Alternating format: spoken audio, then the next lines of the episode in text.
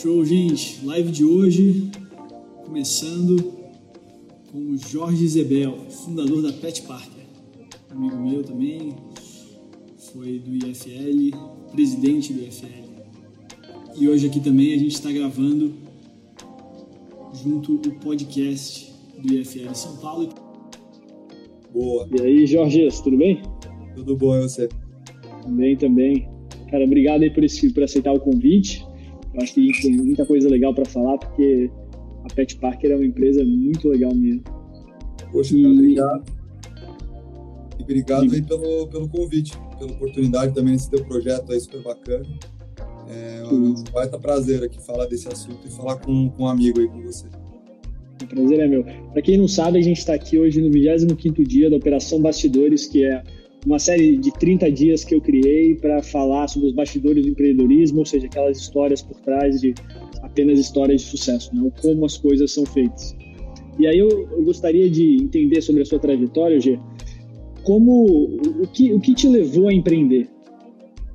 Cara, é, eu é uma, é uma coisa que teve em mim desde pequeno. É, acho que toda a minha meu caminho ali, ali você estuda, né, escola, depois escolhe uma faculdade, pensa na, na sua profissão. Desde criancinha, o que eu pensava ser era empreendedor. Eu não sei da onde que veio isso, acho que tem bastante a ver com, com autonomia, com liberdade, né?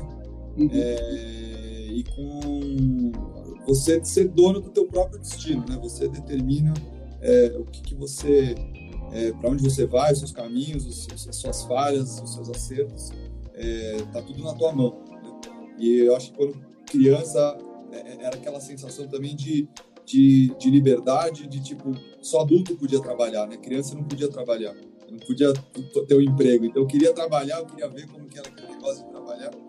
E eu não podia pedir um emprego, porque criança não trabalha. Então eu lembro que eu, eu vi, teve uma vez que eu, eu, que eu vi o Chaves é, saindo para engraxar sapato. E ele ganhando o dinheirinho dele lá, eu não tive dúvida. Abri o armário da cozinha, peguei graxa ali, tipo, escova e, sai batendo nos, nos, nos, apartamentos lá do meu condomínio, engraxando sapato naquele Sério mesmo, cara? É, Caraca. Tinha, lá, menos de 10 anos. Então sempre foi uma coisa, uma coisa que me interessou muito e que eu me identificava. É, mas, é, sei lá, alguma coisa de mim, não, sei, assim, nunca teve um racional por trás, mas acho que foi sempre essa busca um lado de, de liberdade, né? É, liberdade máxima, e, e, de responsabilidade, né, ao mesmo tempo. Não liberdade no sentido de. Acho que tem muita gente que acha que empreender é acordar às 10 horas da manhã e, e, e fazer almoço de 3 horas e não ter hora para chegar e não ter responsabilidade, né? É, e é completamente ao contrário. Mas é liberdade de ninguém vai dizer qual que vai ser o teu destino, né? Você tá na tua mão. O quão bom, o quão longe você vai, tá na tua mão. E, uma, uma, pergunta, pô, estou imaginando o G de 10 aninhos lá, batendo na porta dos vizinhos, como é que seus pais lidaram com isso? Ah, cara, eles lidaram bem como iniciativa, mas eles sempre estavam eles, sempre estavam super preocupados que eu estivesse estudando, né? Eles queriam eu, eu, eu, eu, era um aluno que não era muito aplicado, assim, não gostava, eu sempre queria tirar a nota mínima ali para passar.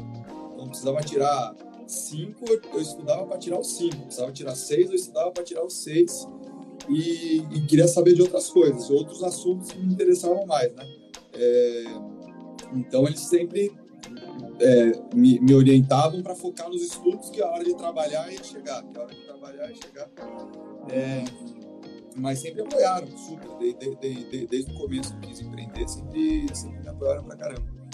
Uhum. E aí a sua trajetória até você falar assim, cara, vou abrir a Pet Park, como, como que foi você identificar a sua oportunidade? LG, se, se, cara, segura um minutinho, 30 segundos essa pergunta, porque eu acho que o, meu Wi-Fi tá ruim, eu vou desligar do Wi-Fi colocar no 3G, talvez caia. Só um instante, por favor. Beleza, beleza. Enquanto isso, gente, ó, vai já ficando de olho aí com perguntas, vocês têm que fazer pro G. Quem nunca conseguiu fazer as perguntas para ele ao vivo, pode mandar aqui que eu falo as perguntas anonimamente.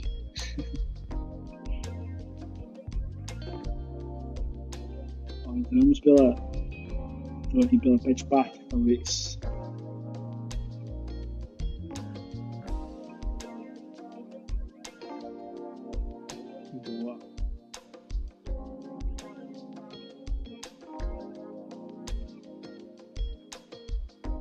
Quem mais aí já teve essas predisposições empreendedoras, hein?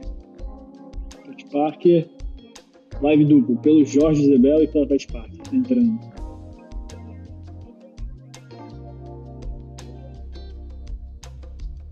Alô? Foi? Foi. É, tava travando, não sei se era meu perfil, que, que era, eu mudei pra ver, funcionou aqui. Uhum. Boa. Bom, a pergunta que eu tenho pra, que tinha para você é a seguinte: o que que, que que foi o estalo que fez você fundar a Pet Park? É, cara, não foi um estalo. Na verdade, eu não. A Pet Parker foi quase como um acidente. Quer dizer, foi um acidente. Literalmente. Eu tava. É, eu tenho dois cachorros, sou apaixonado por eles. E sempre tive aquela vontade de sair, levar eles para. Né, você vai no restaurante, vai, você quer sempre passear com ele, né? Levar E só que é perigoso, né? Você deixar amarrado na frente dos lugares, etc. E um dia eu tava passeando com eles e precisava entrar no mercado. E sabe quando você vai fazer aquela coisa que você sabe que tá errada? Mas você fala, uhum. ah, é só um minutinho, não vai, não, não vai dar nada. E foi exatamente isso. Eu precisava entrar no mercado, falei, puta, já tô, já tô aqui na frente, né? Não vou até em casa para voltar. E amarrei eles ali rapidinho. E, cara, deu, sei lá, 5, 10 minutos. Atenção, tem dois cachorros soltos dentro da loja. Eu tinha certeza que eram os meus. Eu saí correndo, eles tinham arrebentado a coleira, eles são muito grandes.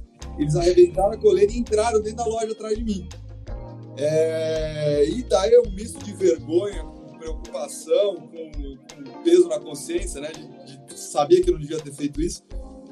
É, voltei para casa e comentei com a minha família o que tinha acontecido, né? Daí tomei aquele esporro, pô, né? Você sabe que não pode, por que, que fez isso? Imagina se tivesse ido para a rua, tivesse atropelado, sido atropelado, fugido, tivesse, né?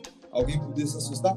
Bom, e fiquei com isso na cabeça, e mais aquela ainda vontade, poxa, podia né, ter alguma coisa que eu pudesse deixar eles ali na frente da loja. É, em segurança e seria uma vida mais legal, né? Você tá sempre com eles, saindo, passeando mais vezes e me veio assim, putz, vou tentar convencer o gerente da, da, da loja eu colocar uma gaiolinha ali na frente. E foi isso, era, eu convenci o cara, achou super esquisito, mas deixou eu colocar uma gaiola na frente do, da loja para eu usar. E foi isso que eu fiz. E passou ali uns dois, três meses que eu, eu tava usando de vez em quando tal. Eu meio que fui perguntar pro gerente estava tudo bem que continuasse lá, né? De repente estava incomodando, atrapalhando ali. Ele falou que estava beleza, que podia deixar, porque inclusive outros clientes estavam usando. E eu falei, bom, maravilha. Então tá bom para mim, a loja tá bom para a loja e segue em frente. Até que começou a chegar e-mail para mim. Porque na, quando eu tinha tratado com, com, com o gerente, eu tinha pedido para formalizar por e-mail, né? Para explicar o que eu queria fazer e tal. E daí eu descobri que ele, as pessoas estavam perguntando para ele o que, que eram aquilo, onde ele tinha comprado, e ele tinha passado o meu contato. E daí começou a chegar para mim. Olha só. e era, era uma gaiola, era uma gaiola qualquer? Era uma gaiola já estilizada, assim? Cara, era uma gaiola. Era um, era um produto de uma outra empresa que, que eu tinha começado com meu irmão e que no meio do caminho dessa empresa a gente tentou fazer uma linha veterinária que não deu certo não, vendeu, era um produto que todo mundo queria, mas era muito caro. A gente quis fazer uma qualidade ali que não tinha, só tinha na Europa, e daí todo mundo gostava, mas ninguém queria pagar. Então, depois de um tempo, a gente desativou e eu estava um, um pouquinho desses produtos no estoque. E daí eu estava precisando de espaço, daí eu aproveitei e, e, me livrei do espaço e me livrei do, do, produto. Então, era um, era um outro produto que a gente tinha desenvolvido, junto com meu irmão. E, e daí comecei a receber esses contatos tal, Daí comecei a. Na verdade, não, não me interessava, né? Tipo, pô, vender gaiola de cachorro. Não, não, não, é um negócio que me interessa. Até que o Pão de Açúcar me procurou. Daí eu recebi um e-mail do Pão de Açúcar. Vimos aqui nessa loja e a gente queria conversar com você. Daí eu falei, poxa, Pão de Açúcar, eu quero saber o que eles querem me falar, né? É... E eu fui ter uma reunião com eles sem a menor ideia do que vinha pela frente. Assim, eu não sabia o que eles queriam e eu não tinha nada para oferecer, basicamente. Mas eu fui sentar para escutar. Me receberam lá na sede deles, reunião, quatro pessoas contando. E basicamente eu, eu sempre fui um cara que gostei muito de bicho, amo meus cachorros, mas eu não sou aquele cara ali, tipo, cachorreiro que segue perfil de cachorro, que compartilha foto. Eu sempre fui na, meio que na minha, né? Os meus cachorros uhum. eu não conhecia muito o, o, perfil do dono de cachorro em geral. Então aquilo para mim tinha sido um problema meu, né? Dos meus cachorros terem fugido e, e, e tinha encerrado um pouco por aí. E daí que eles me mostraram, basicamente, eu tive uma aula ali naquela reunião. Primeiro, é, do tamanho do mercado pet, que até então nunca tinha olhado para esse mercado. E é o segundo maior mercado pet do mundo. É, 30, conta, 36, conta um 36, pouco mais isso aí. 36 bi de reais girou ano passado. É, a gente tem 54 milhões de cachorros no Brasil. É, são números assim impressionantes e é um mercado extremamente novo, né? É, não tem consolidação, você tem poucas é, empresas grandes nesse setor. E daí, além disso, que veio o, o, problema, né? Eles comentaram que tinham muito problema com clientes nas portas das lojas, o pessoal amarrava os pets ali na frente da loja e tinha muito sequestro de, de cachorro, roubo de cachorro, é, acidente na porta da loja, de uma pessoa tropeçar e cair, cachorro morder criança. E tudo isso gerava um liability grande para as lojas, estava dando muita dor de cabeça para eles, gerava um PR ruim também, e gerava atrito entre os consumidores, os clientes e o time de loja, né? Porque daí o pessoal que tem o pet, ah, deixa eu entrar aqui rapidinho no colo, e não pode, porque, enfim, é uma, é uma legislação da Visa, né, sanitária, que não permite, e daí é, gerava tudo Não um sabia disso. De relacionamento ali na loja. É, não é no caso de. Na verdade, todo estabelecimento que tem, que tem é, alimentação é proibido, né? Por uma questão de vigilância sanitária. Então, mesmo os restaurantes que podem entrar com pet, você tem uma área reservada que você pode usar com pet, né? É, não é, normalmente não é o, o, o salão inteiro. E, e, daí eu achei interessante o problema, daí de cara já olhei, vi lá, falei, poxa, quantidade de loja que eles têm, né? É, voltei e comecei a fazer uma lição de casa em termos de modelo de negócio e poderia ser aquilo, porque eu, eu, já sabia que vender gaiola de cachorro eu não queria, né? Então, o que que... E, e aí, no que que você se baseou? Você falou assim, ok, eu, eu preciso construir essa... Eu tenho essa solução, que é a gaiolinha, como que eu ganho dinheiro com isso? Como que eu faço um business girar? Para onde você olhou em busca desse, conhecimento, dessa informação? Cara, eu olhei para o lado.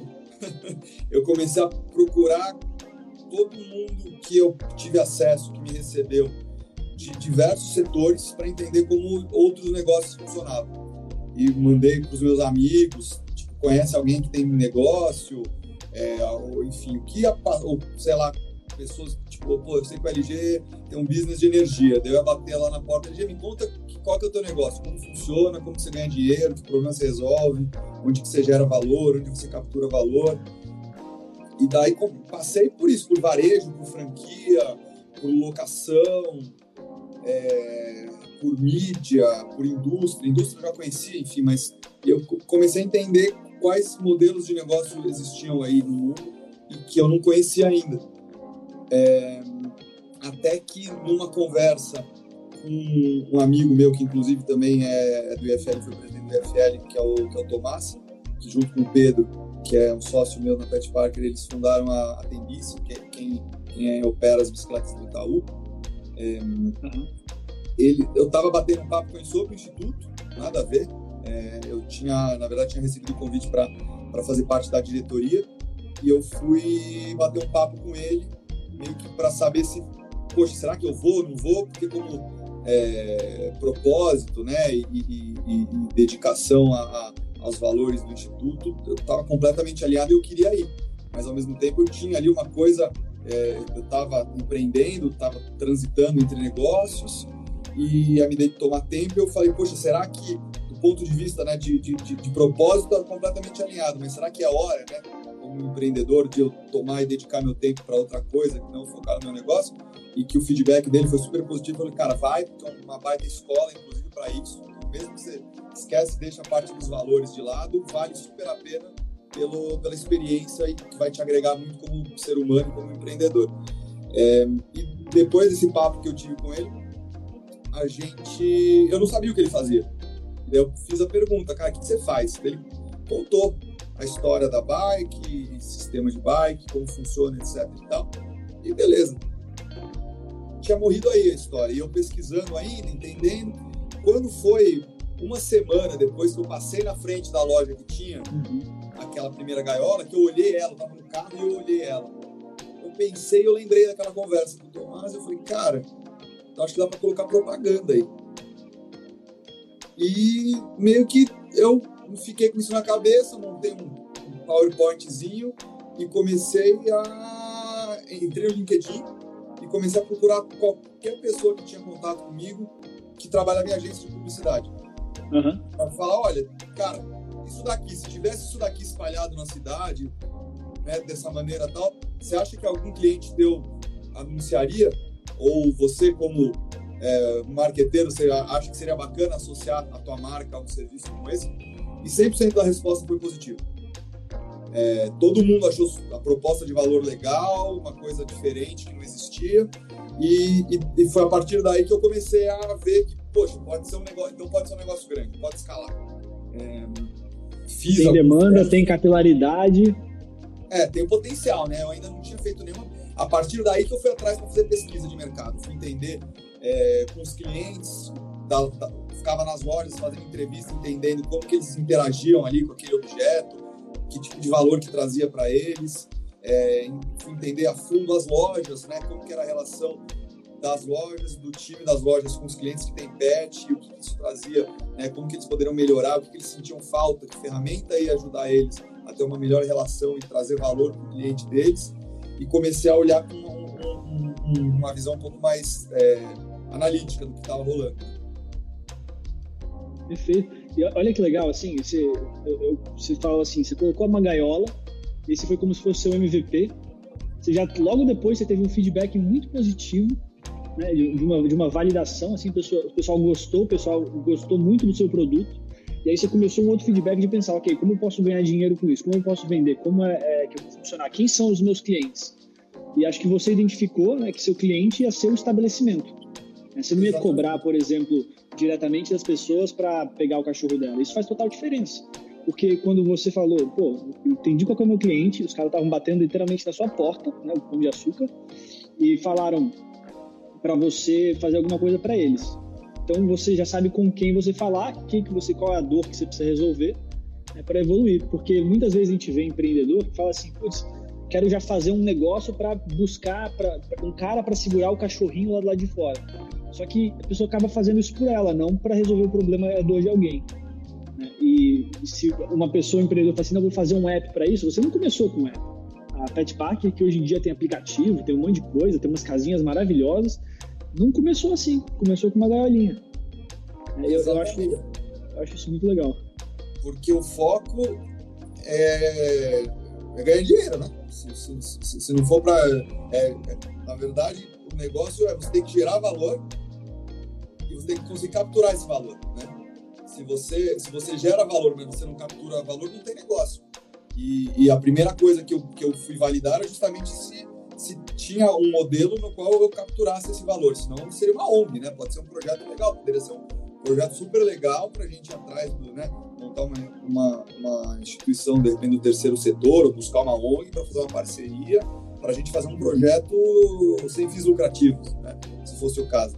É, mas é isso, como é que para de pé? Como é que a gente pode ser um negócio? Eu vou, vou me dedicar a isso é, profissionalmente ou vai ser um hobby? Então, para mim, foi a primeira pergunta que eu precisava entender. E como eu já tinha também empreendido antes, eu já é, tinha um pouco mais claro para mim o que, que eu queria e, e, e, que tipo de, negócio que eu queria ter para mim, é, essa validação de escala, de modelo de negócio e, e qual que é o, qual que é o potencial que o, que o negócio poderia é, ter, era funda, fundamental para que eu tomasse essa decisão de, de começar, entendeu? De repente eu, eu, eu fiz, eu avaliei bastante para falar, pô, será que esse negócio pode ser grande? Esse negócio pode ser, pode ir para outro país? Ele pode ser grande o suficiente? Isso, pra... isso é, uma, é uma dúvida, desculpa interromper, que você, que você falou assim, pô, eu tô procurando se esse era um negócio que eu queria, né? O que define um negócio que, que te atrai? O que, o que você considera um negócio atrativo? Putz, cara, é, é muito difícil essa.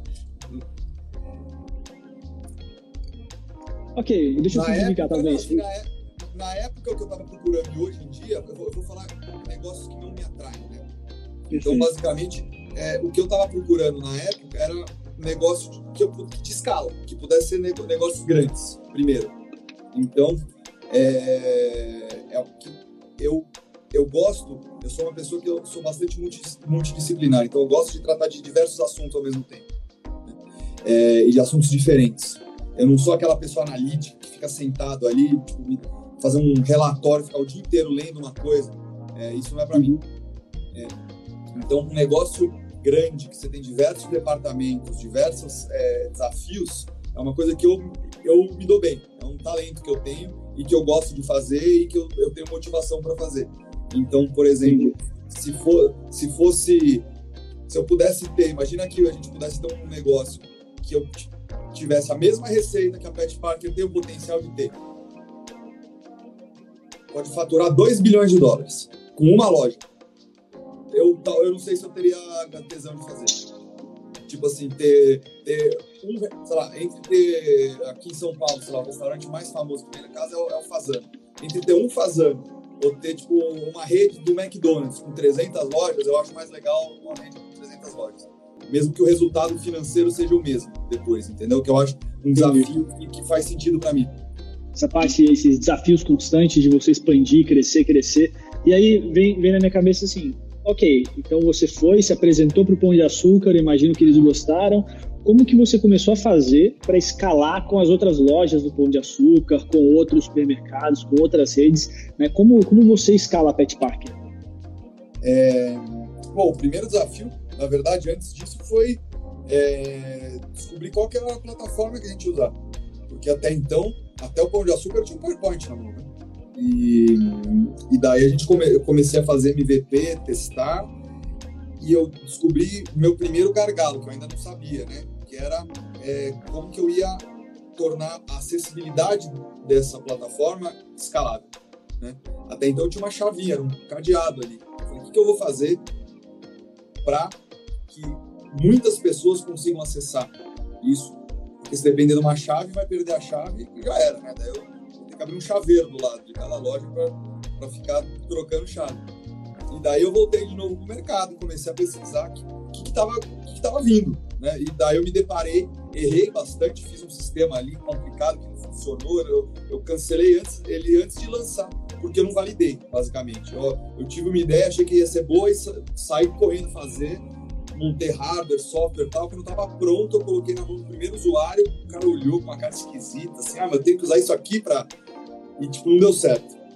E daí eu fui olhar pro, pro mercado, né? Falei, é, o que que tá, o que, que tá dando certo? O que, que eu posso aprender, né? Através do, da experiência dos outros. E daí tava começando a bombar lá fora, Europa, China e Estados Unidos, é, aplicativos de mobilidade com acesso via QR Code. E estava vindo para cá esses sistemas para o Brasil, é, isso foi começo de 18, né? É, uhum. E eu falei, pronto, aqui eu preciso ter uma, um sistema que, que é, vai dar acessibilidade para essa estação, para essa casinha via QR Code, que é uma cultura que está vindo, vai ter gente grande investindo em educar o consumidor em como que usa o QR Code, para que ele serve, etc. Então eu vou entrar nessa onda.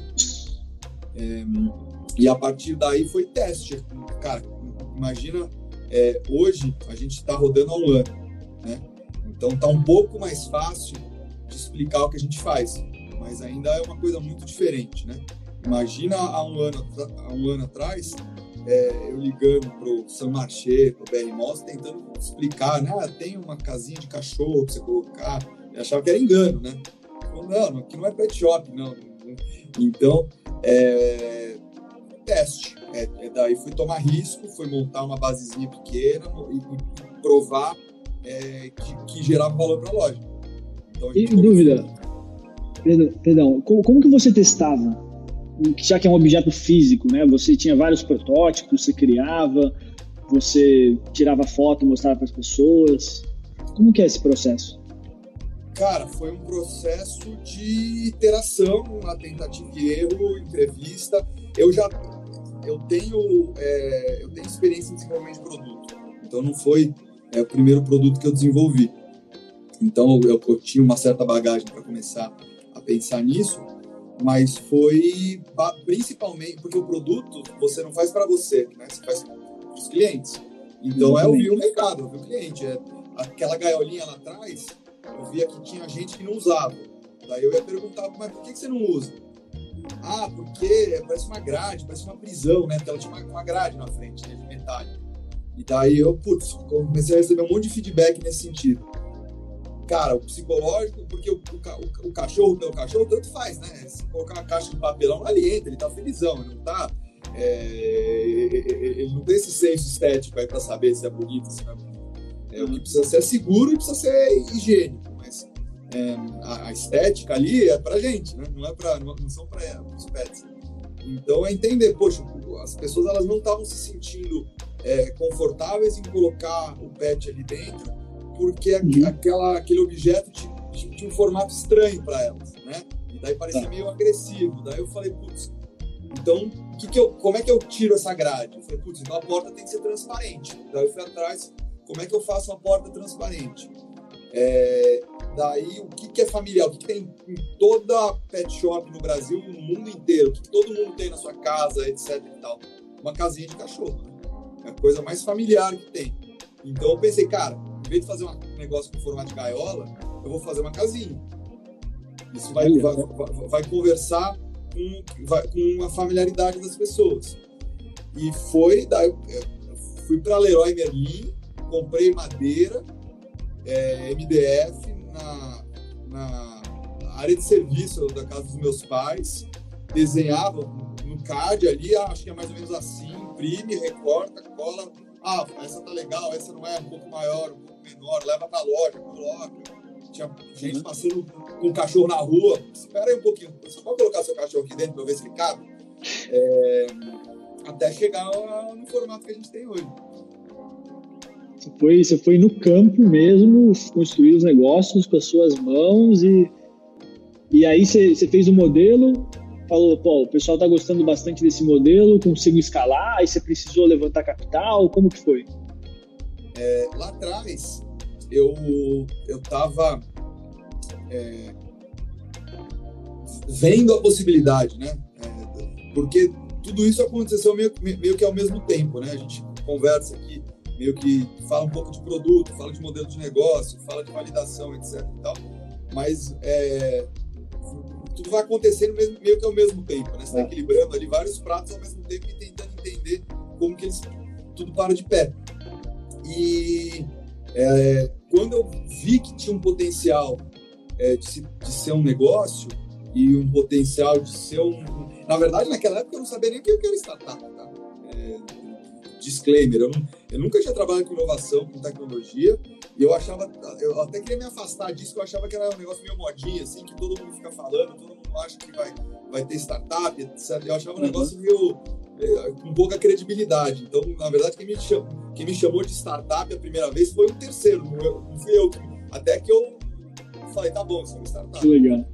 E, e uma das coisas que eu estava procurando ali para isso era gente, né? é, fazendo um paralelo com esse negócio que eu tinha é, começado com meu irmão e que não rolou, é, a gente tinha feito uma baita linha de produto bacana, é, tinha marca, tinha produto, tinha é, é, enfim, um plano super sólido, só que a gente não tinha canal de distribuição. A gente precisava, era um produto automotivo que precisava ter uma estrutura de distribuição pesada, né? Que a gente não tinha. E basicamente foi por isso que não, não fez sentido o negócio para a gente do jeito que era. E daí eu falei, cara, olha isso, faltou gente, faltou sócio ou parceiro que me cobrisse é, aonde eu não, eu não conseguiria, onde eu, onde eu não conheço, onde eu não conseguiria operar. E daí, quando eu estava vendo esse a Pet Park virando um negócio com potencial de ser alguma coisa, eu comecei a procurar gente. Falei, cara, eu preciso de um sócio. preciso de sócios para montar. Não quero montar. Primeiro que eu não queria começar um negócio sozinho, porque eu já tinha feito antes e, e, e é, não tinha sido legal para mim, é muito solitário, enfim. E, e, é super rico quando você tem com quem debater, com quem ouvir um outro contraponto, com quem é, fazer um ficar mais... acordado com você até mais tarde, em cima do negócio. Fazer um mais um vira quatro, né? É, e, então eu falei, eu não quero começar isso sozinho. E eu comecei a procurar gente. Só que na época, é, eu, enfim, eu, eu, tinha uma. Minha vida era muito diferente na época, né? E tipo, 100% dos, dos meus amigos é, até então eram executivos. Então eu comecei a bater papo com a galera, explicar tal. E você conhece alguém que quer empreender, né? Que quer montar um negócio, e ninguém conhecia, porque a galera conhecia a turma do trabalho ali e tal, a galera da, da Faria Lima, e era isso. E eu. E daí, numa desses, dessas conversas, tentando encontrar né, alguém para querer entrar de sócio, para me ajudar um negócio e tal, um desses meus amigos falou: Cara, é, você não está procurando investidor? Eu falei: Não, porque eu não tinha a menor ideia. Eu não sabia o que era VC, eu não tinha a menor ideia como que eu poderia é, trazer um investidor para dentro, por que, que um investidor entraria, etc. E, tal. E daí eu recebi uns, uns dois feedbacks, entre aspas, desse. Tipo, ah, cara, se você quiser, é, tiver é, sócio, eu não conheço, né? Mas se você conhecer alguém, é, se você resolver procurar investidor, é, eu tenho interesse. E daí eu comecei a. Né, você, você, anda pela porta que abre, né? Eu estava atrás de sócio, uhum. não tinha sócio, de repente as coisas começaram a andar. Eu falei, vamos ver o que, que é isso de investidor, o que eu tenho que fazer. É, e daí, lá atrás, para colocar o, a plataforma de pé, então eu levantei um capital pequeno ali, com, com amigos, né? É, que são os meus sócios hoje, são, são cinco sócios e que foram fundamentais, que deram, é, não, não, tiveram comigo ali no dia a dia, é, mas a, até a nossa relação é relação de sócio, então eles são sócios meus, eles não são investidores. Eu queria aquele ah, investidor que pode te mandar um reporte ali uma vez por bimestre pra você saber o que está acontecendo. Não, vou te ligar, eu quero que você me ajude a resolver o problema. Né? É, e, e foi super legal, a gente, cara, graças a, a primeiro, eles terem acreditado em mim, no projeto, terem confiado em mim, é, que a gente chegou até aqui e é, a gente fica muito feliz assim que a gente conquistou bastante coisa nesse caminho. Legal essa, essa história aí do, dos, você vai atrás de sócio, você não encontra sócio, aparece outra oportunidade, né? Gosto de você contando a história que você vai se adaptando às demandas que acontecem, né? Você, você escolhe um caminho, mas abre outra porta ali, então você vai por aquela outra porta. É, esse, esse olhar atento de, de, empreendedor é mesmo, né? você está ali tentando encontrar as oportunidades e se adequando para as oportunidades, não querendo moldar as oportunidades à sua vontade. E uma, uma, outra dúvida que vem assim, o que, que você procurava num sócio? Quando você fala assim, queria trabalhar nesse... Quais são as coisas que você procurava nesse cara? Cara, lá atrás eu não tinha a menor ideia. É, é, na verdade, o, hoje, então, assim, é, a gente, eu olho eu, eu há dois anos atrás e eu hoje, eu, eu fico feliz porque eu vi que eu consegui aprender bastante coisa. Então, assim, se eu fosse, alguém me pedisse uma dica do que procurar num sócio, basicamente é procurar alguém que, tem alguma coisa que você não tem e que, e que, e que você não consiga comprar. Basicamente é isso. Então, você precisa, você precisa desenvolver uma tecnologia e você não sabe desenvolver tecnologia e você não consegue comprar, provavelmente você precisa de um sócio que te cubra nesse aspecto. E não só em habilidades é, técnicas, né? Mas também comportamentais. Do tipo, é, você é uma pessoa que é boa com pessoas, mas você não é boa com processos. Então é bom você ter uma pessoa ali para te é balancear nisso para você ser boa com processos, porque a empresa precisa de tudo. É, uhum. e, então é basicamente ver o que é core no teu business é, e o que você não tem que você precisa trazer para si. Entendi. E aí o modelo de negócios, então, que vocês estão trabalhando agora, né? Que nem você mesmo falou, pô, tem Grupo Pão de Açúcar, San Marché, BR Malls. Como que, como que a Pet Parker está funcionando, assim, como uma empresa? Bacana. É, a gente tem, basicamente, o nosso modelo de negócio, ele, ele é híbrido, né? Porque é, a gente teve que pensar como é que... A, aquela coisa, né? Não adianta eu falar o que, que eu quero vender. Eu preciso entender o que, que eles querem comprar e, e, e quanto que eles querem pagar. Aquela, aquela estrutura de custo ali que às vezes a gente aprende na faculdade. Ou é, tipo, quanto que custa a, a, a lata de Coca-Cola? Ah, custa tantos reais da água, do xarope, mas tantos do alumínio, tanto do transporte, e daí custa, sei lá, 2,50? Não custa. É, é, é, ela tem que custar 2,50 porque senão ninguém compra na loja, né? E daí você tem que conseguir fazer ela custar os 2,50 e, e, e, e, tirar o, e capturar o valor ali no meio. Então, é, eu estava entendendo de um lado o que, que meu produto e minha estrutura demandava e de outro lado eu precisava entender o que, que o, o varejo compra, o que, que ele precisa, não é o que ele compra, né? o que, que ele precisa, como que ele precisa ser atendido. Então eu vi que o meu modelo ele precisava ser um modelo de serviço? É, porque a operação da loja é, é, muito complexa, é muito corrida, loja aberta, muita gente transitando, a equipe super, super é, sobrecarregada e elas não podiam lidar com isso. Então, o que, que eu ofereci? Olha, peraí, então eu vou te oferecer o equipamento, eu vou instalar o equipamento e eu vou te dar todo o suporte, manutenção, higienização, trocar peça. Você, os seus clientes só vai usar, ele só vai ficar feliz porque está usando. Todo o resto é por minha conta porque eu vi que era isso que eles precisavam. Não adiantava eu colocar ali e daí dar um pau e o gerente da loja ter que resolver. Ele ia me tirar no segundo dia. Né?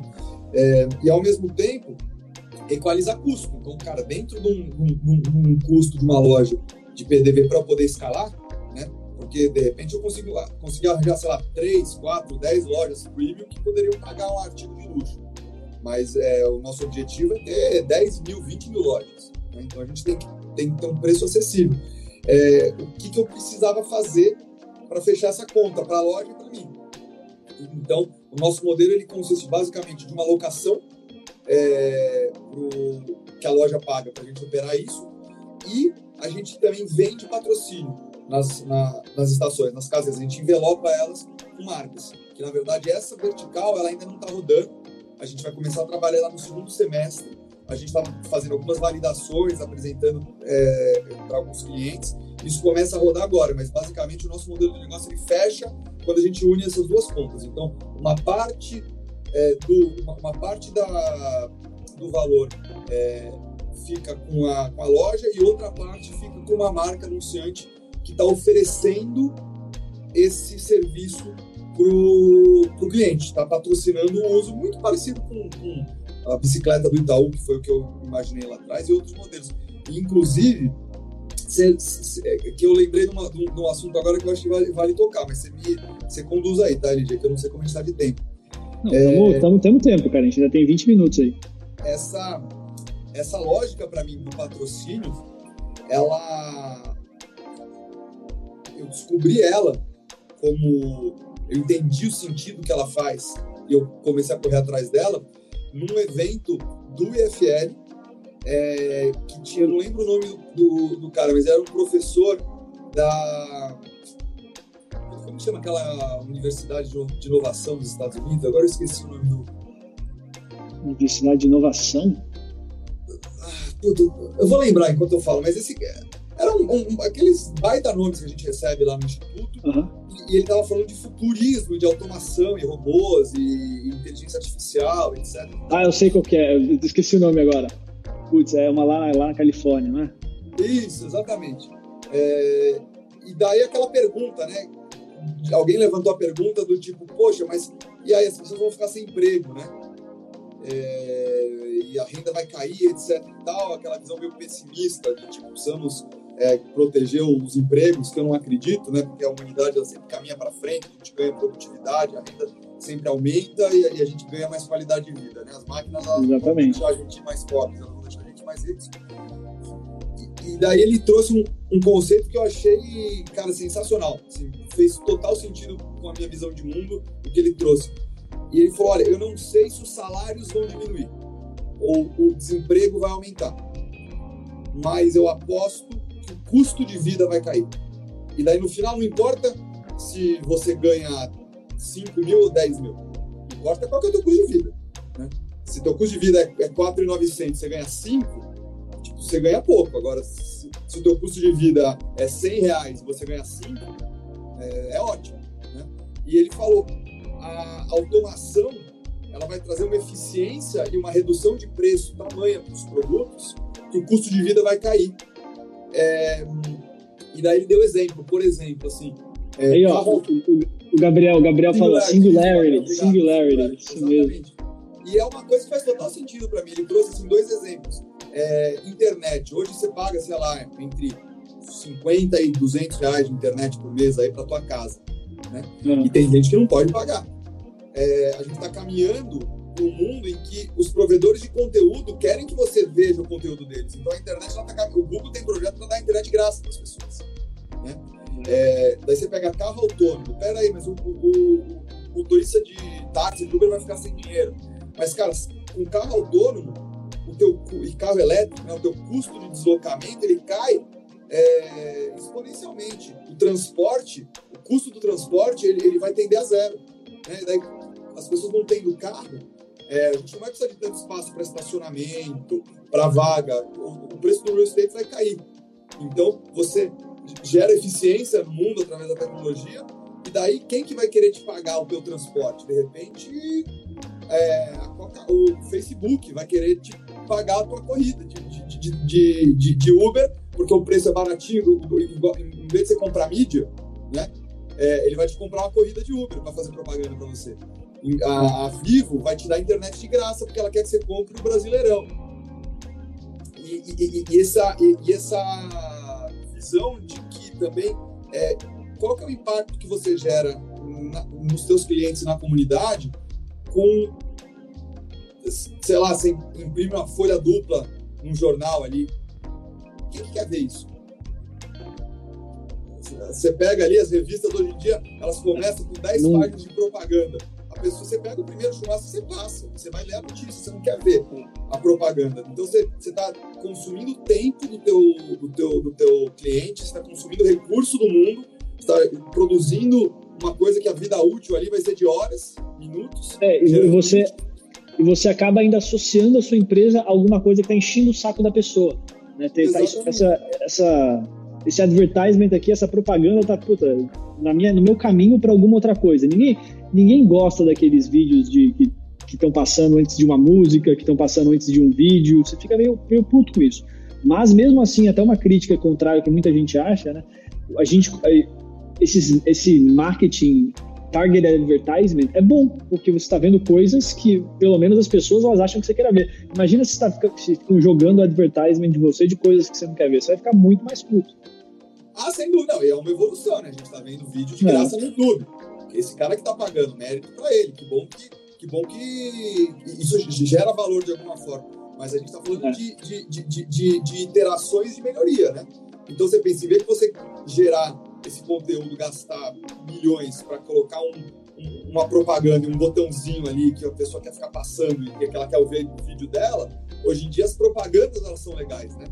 Você é. tem propagandas engraçadas, então você quer ver a propaganda porque é gostoso, você quer se, se diverte com a propaganda.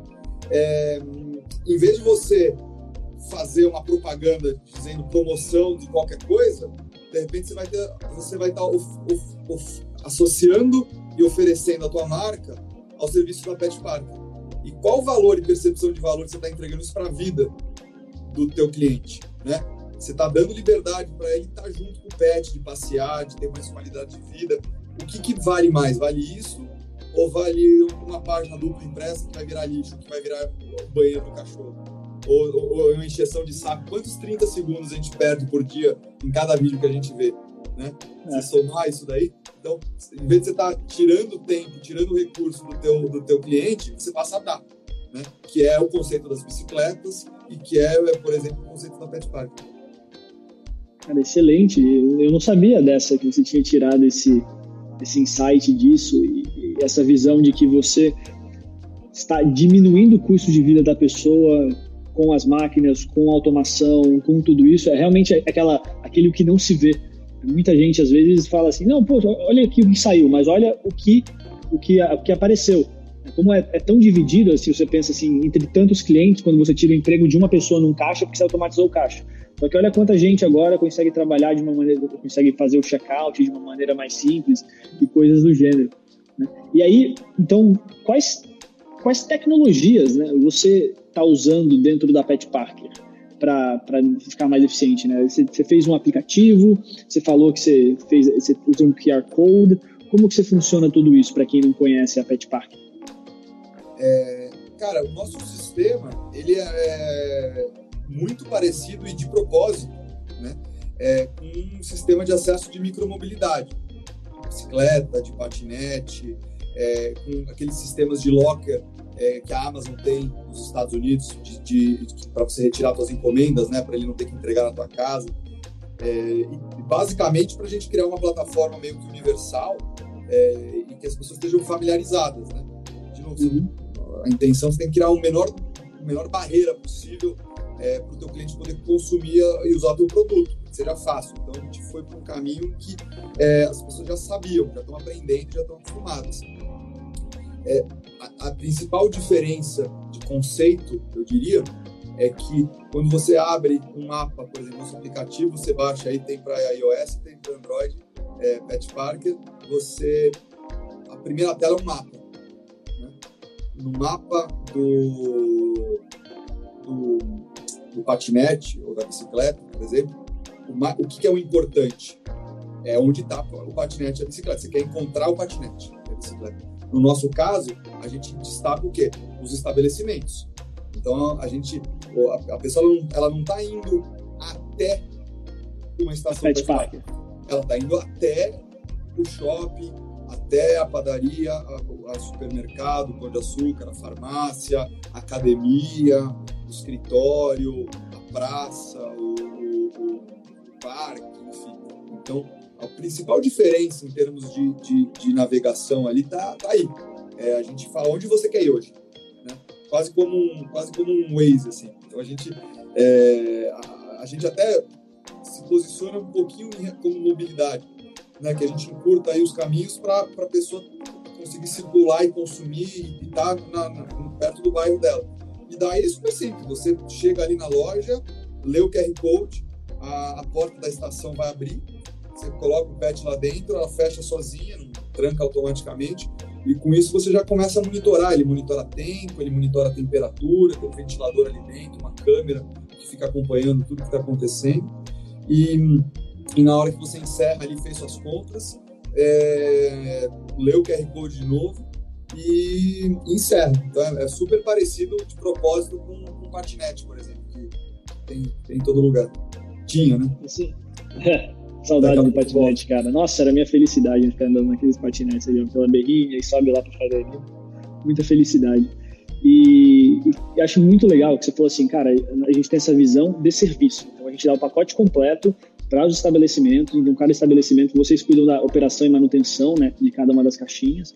Eu me lembro que eu já fui até com você limpar uma caixinha uma vez. É verdade. para quem não sabe, a gente estava viajando lá no litoral, tinha um pão de açúcar. Ele falou: Não, cara, preciso. Ele é, cara, no final de semana, ele viajando, falou: Não, vamos pegar essa rota aqui diferente. A gente passou lá na frente do pão de açúcar na praia, saiu lá na mão, pediu, pegou, comprou os negócios para limpar. A gente foi limpando lá a caixinha. E isso é uma das coisas que eu falo aqui, né? Que é uma atividade não escalável que a gente faz para escalar.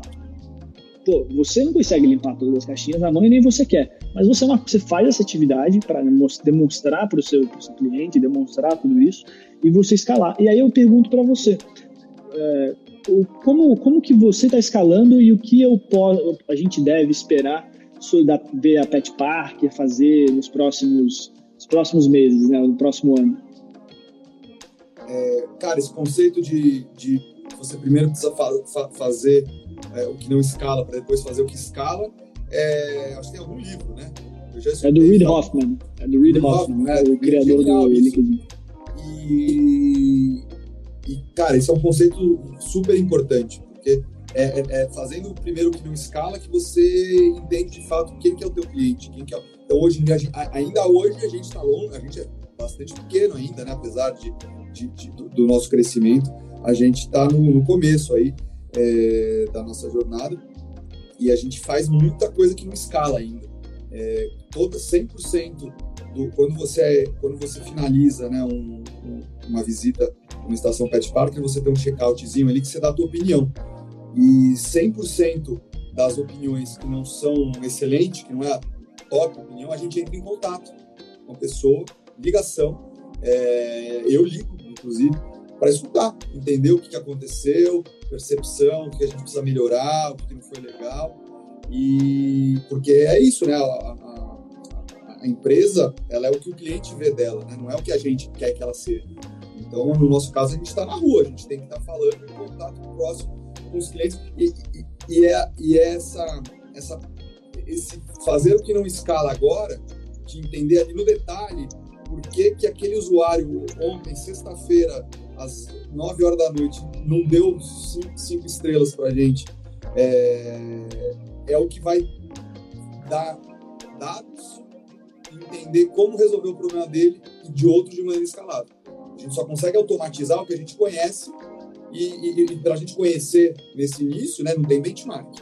Então você tem que ir lá a fundo e entender. Não gostou, não gostou por quê. Eu já cansei de ir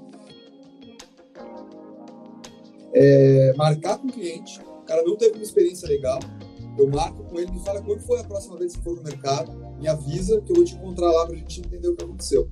E daí o cara avisa, ah, tô saindo de casa para ir no mercado, sei lá, tá fazendo, sai correndo para ir lá se apresentar, me mostra, me conta. E a gente já pegou bug de aplicativo por causa disso. A gente já pegou é, como melhorar nossa comunicação com o usuário por causa disso. E o mais legal é que as pessoas elas se sentem ouvidas e elas é, o que a gente tem de feedback positivo depois desse tipo de atendimento é incrível. O pessoal passa a avisar para a gente quando usa, quando eles veem alguma coisa que eles gostam, eles entram em contato, então isso cria um relacionamento super positivo e que, e que dá uma baita de uma satisfação. Você vê que é, é aquilo, a gente está melhorando a vida das pessoas e quando tem alguma, algum atrito ali no meio, algum, algum empecilho, a gente vai lá para resolver, resolve e elas ficam felizes com isso. Né? É, a gente está começando agora um caminho de, de, de, de maior escala. É, a, gente, a, a, nossa estratégia é, é, é expansão é, por região e por setor. Né?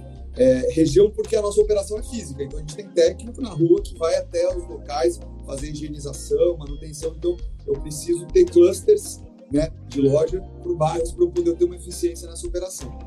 Então hoje basicamente a gente já está em todo o centro expandido de São Paulo, de Gianópolis lá em cima, Pinheiros ali para o lado, descendo até Campo Belo, Brooklyn e, e Moema em, é. É, a gente é, começou com o supermercado, que, que foi onde tudo começou literalmente, onde começou o acidente, né? É, e hoje a gente tem demanda de, dos mais variados setores e a gente começa a vai começar a trabalhar com os que é, tem onde a gente atende melhor o nosso usuário, então onde ele vai com maior frequência. Então, a gente fechou agora, logo antes da, de começar a quarentena, a gente inaugurar, agora a gente postergou por, mais, por alguns meses, eu acho mais um, dois meses a gente inaugura é, com a BR Malls. Então, é, o cliente ele normalmente não vai no, no, no shopping com o pet ou faz uma visita super rápida porque você vai parar para comer ou para ir ao toalete, quer provar uma roupa, etc. Tal, ele não está confortável então, é, justamente, sabadão, sair com a família e deixar o pet em casa, não, vai levar o pet junto. Na hora que você precisa comer, que ele não pode poder entrar na praça de alimentação, ou se tiver. É, você deixa ele lá na Pet Park.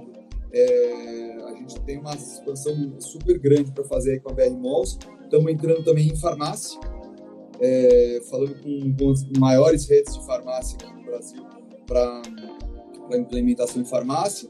É, e a gente estava, por causa da, do Covid, a gente vai entender um pouquinho melhor como que funciona essa operação.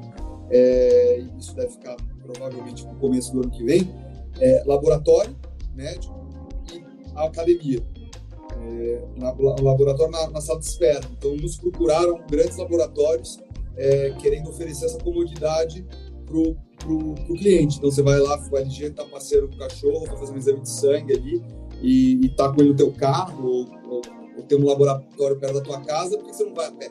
E daí, na sala de espera, o teu pet espera ali bonitinho enquanto, é, enquanto você está fazendo o seu exame. Ou então, mesma coisa na academia. As academias procuraram a gente, porque é, hoje em dia a galera faz aquelas aulas, né? É, então, de manhã tem aula de spinning, aula de alongamento, sei lá. É, e já tem um monte de pet amarrado na frente da loja, isso está causando acidente. É, e a, a, ideia é isso, é permitir, em vez de você pegar aí de carro para academia, é, ficar 20 minutos no trânsito para chegar lá e ficar 10 na esteira para aquecer, por que, que você não vai andando 20? chega lá aquecido, vai com o teu pet, ele te espera, você faz o teu treino, e depois você volta mais 10, 20 andando para dar aquela, aquela esticada nas pernas. Né? Excelente. A gente, a gente é, pretende ter. Hoje a gente está com 40 lojas, né? É, a, nossa, a nossa expectativa é de ter por volta de 300 lojas até o final do ano. É, e para terminar o ano que vem com 2 mil. Olha só cara, torcendo para que isso dê certo, porque eu gosto muito da proposta da sua, da sua, da sua empresa. E eu, eu, eu a gente está acabando o tempo aqui, gente. Né? Eu adoro, adoro, ver você falando isso, que você vai lá, você está falando com as pessoas o tempo todo. Isso parece até a sua assinatura como empreendedor, né? Porque você está lá no, no campo, seguindo a demanda, falando com as pessoas, falando com os clientes. Eu acho isso espetacular. Acho que mais gente deveria seguir isso. E até uma frase que você falou, eu tive que anotar que foi assim: a empresa é o que, é o, que o cliente vê ela, não é como você vê ela. Isso é a sua empresa, isso é a sua marca. E para todo mundo que acompanhou a gente até aqui agora, é, queria agradecer com vocês e, e, e, mandar agora o código. Né, se vocês escrevem L Prioli né, no site, no fórumasp.org, para você comprar o fórum do IFL, você vai ter um desconto de 20% no, na sétima edição do Fórum Liberdade e Democracia. A gente vai estar recebendo gente muito interessante. Tá? É, não é só mais uma live, é, a gente vai ter Jorge Paulo Lema, a gente vai, ter, vai estar falando sobre o tema de pioneirismo, empreendedorismo, mais do que nunca pertinente para esse, esse, tempo, esse tempo de muitas mudanças que a gente está vivendo. Tá? E Jorge, queria agradecer aí mais uma vez pela sua presença, para dedicar essa hora aí para compartilhar o conhecimento e seus aprendizados que você está tendo durante a, a, sua jornada da Pet Parker. E acho que não, não só eu, mas todo mundo aqui está torcendo muito que dê certo, porque que dê certo não, que continue dando certo, que dê mais certo ainda, porque é uma proposta muito legal e é uma dor que acho que todo mundo que tem um cachorrinho consegue, consegue se, se identificar. Boa, LG, obrigado aí pelo convite, achei super legal, é, nem vi o tempo passar e parabéns aí pela sua, pela sua iniciativa, tô achando super legal. É isso aí, gente. Obrigado a todo mundo que estava aqui, todo mundo que está entrando agora até, tá bom? Se cuidem e todo dia sim, dia não, estou fazendo uma live aqui no Operação Bastidores para falar sobre os bastidores do empreendedorismo, trazendo gente relacionada ao empreendedorismo, empreendedor, gente que trabalha em startup, gente que cria hub de inovação, intraempreendedor, para falar sobre essa experiência. Tá certo? Então eu queria mandar um abraço aí para todo mundo que está acompanhando. Valeu mais uma vez, Gê.